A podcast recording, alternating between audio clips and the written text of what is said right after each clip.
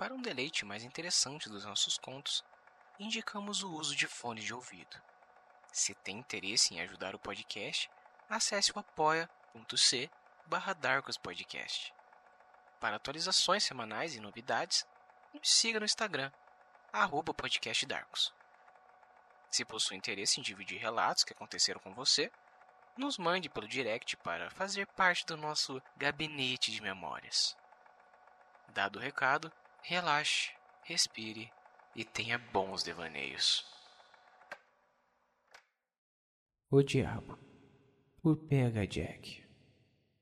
PS. Esse episódio possui conteúdo extremamente sensível e pode gerar gatilho emocional em algumas pessoas. A história que vai ouvir agora é fictícia e não possui vínculo com qualquer caso real.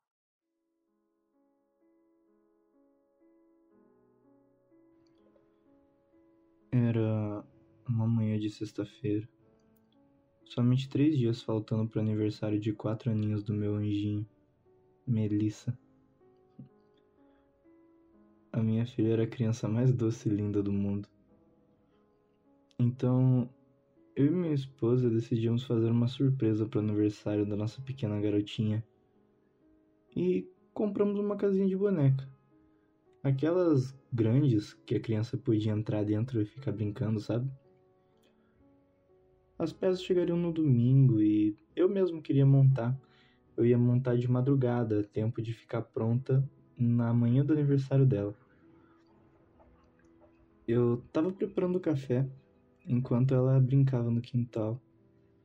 Volte meio observava ela pela janela e ela sorria para mim e acenava com aquele sorrisinho lindo e fofo. Até que, sem querer, eu bati na garrafa térmica cheia de café e acabei quebrando.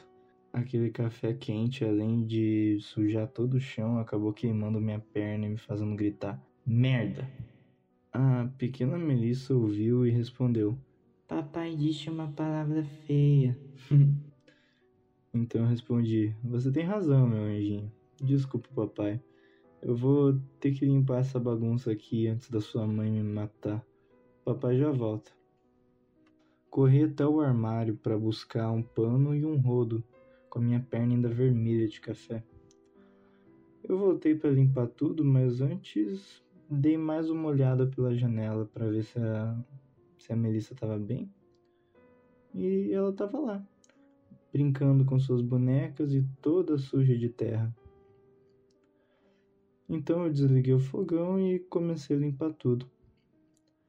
Quando eu terminei de esfregar o chão, fui até o armário da casa para guardar o rodo e o pano. Enquanto eu estava no corredor indo em direção até o armário, ouvi bem de fundo uma voz estranha conversando com a Melissa. Antes mesmo que eu pudesse voltar, ouvi o grito da minha filha chamando: Papai, papai. Na hora eu dei meia volta correndo com o rodo de metal na mão. O pano caiu na parede branca e manchou tudo de café. Foda-se, eu só corri o mais rápido que pude. E quando eu cheguei lá, eu, eu simplesmente perdi o chão. Eu vi que meu anjinho não tava mais lá. Só as suas bonecas jogadas no chão. Uma delas estava um pouco mais longe das outras, perto do matagal que ficava na frente da nossa casa, do outro lado da rua. Minha única reação foi correr o mais rápido que eu podia, quase chorando de desespero mata dentro. Eu ainda estava com aquele rodo na mão. Corri o mais rápido que pude, gritando o nome dela. Eu fiquei uns dois minutos nisso, até que me faltou ar. Então eu caí em cima de uma árvore e comecei a chorar que nem uma criança.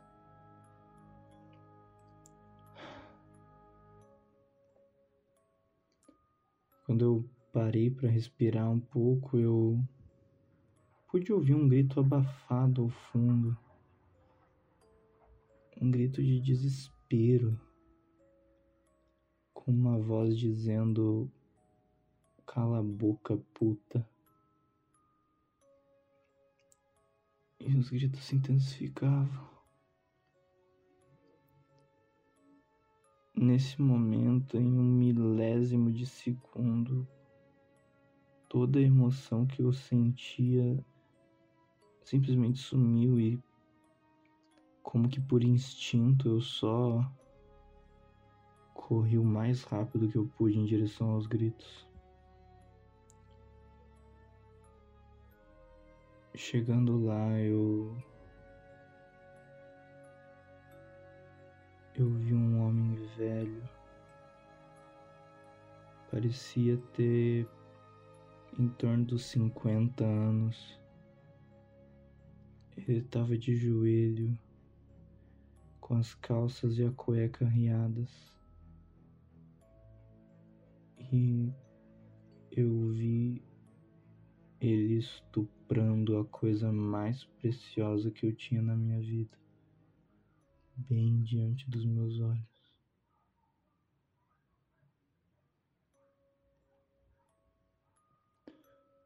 Meu anjinho estava lá deitado no chão.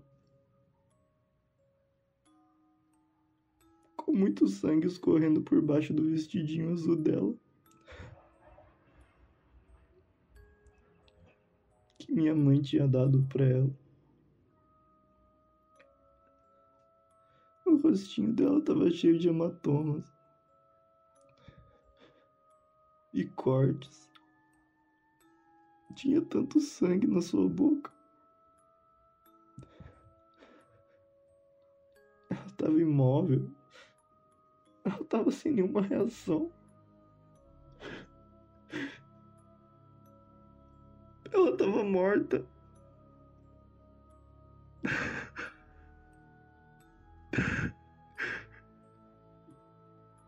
E eu nem pude ver os olhinhos verdes dela pela última vez.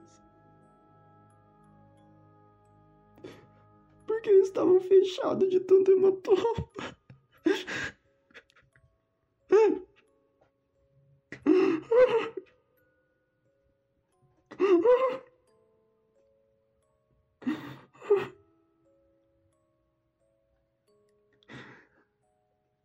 Mesmo morta, aquele filho da puta só continuava e continuava dizendo coisas como cadela pro cadáver da minha única filha.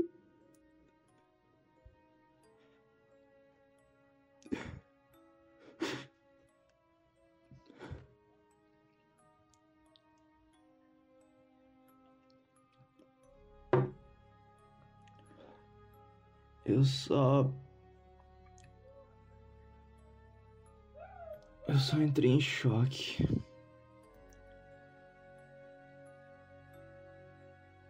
E a única coisa que eu conseguia sentir era o mais profundo ódio e o mais profundo nojo que um ser humano pode sentir. A única coisa que eu fiz foi segurar o cabo de metal do rodo que eu ainda estava segurando. E com toda a força que eu nem sabia que tinha, eu só bati com aquela barra de metal repetidas vezes na cabeça do diabo. E de novo, e de novo, e de novo, e de novo, e de novo, e de novo, e de novo, e de novo, e de novo, e de novo, e de novo, e de novo, e de novo, até que os gritos de dor daquele filho da puta cessaram, mas eu continuei, e eu continuei, e continuei, e continuei, e continuei, até que eu descobri que um crânio humano pode ser amassado como se fosse uma lata de tinta, e ainda assim, eu continuei, continuei e continuei. E vi o cérebro doentio daquele filho da puta com os meus próprios olhos. E ainda não satisfeito, eu peguei o cabo de metal e enfiei no cu daquele arrombado. De novo, de novo e de novo, com toda a força, até que ele sangrasse. Ele já estava morto, mas eu queria que o cadáver dele sofresse a mesma coisa que a minha filha sentiu.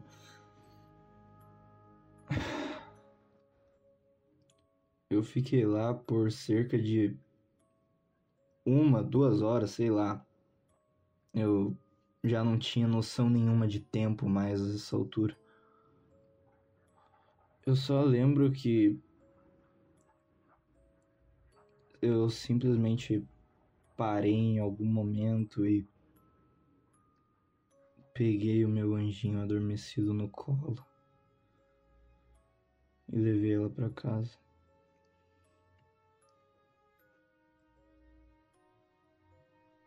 Eu sei que nada disso vai apagar o que aconteceu, trazer minha princesinha de volta. Eu sei que não vai apagar as lágrimas da minha esposa ou de toda a minha família. Mas, sinceramente, a única coisa que eu me arrependo foi de não ter sido capaz de ter feito o diabo sofrer mais antes de matá-lo. Mas eu sei que o inferno será.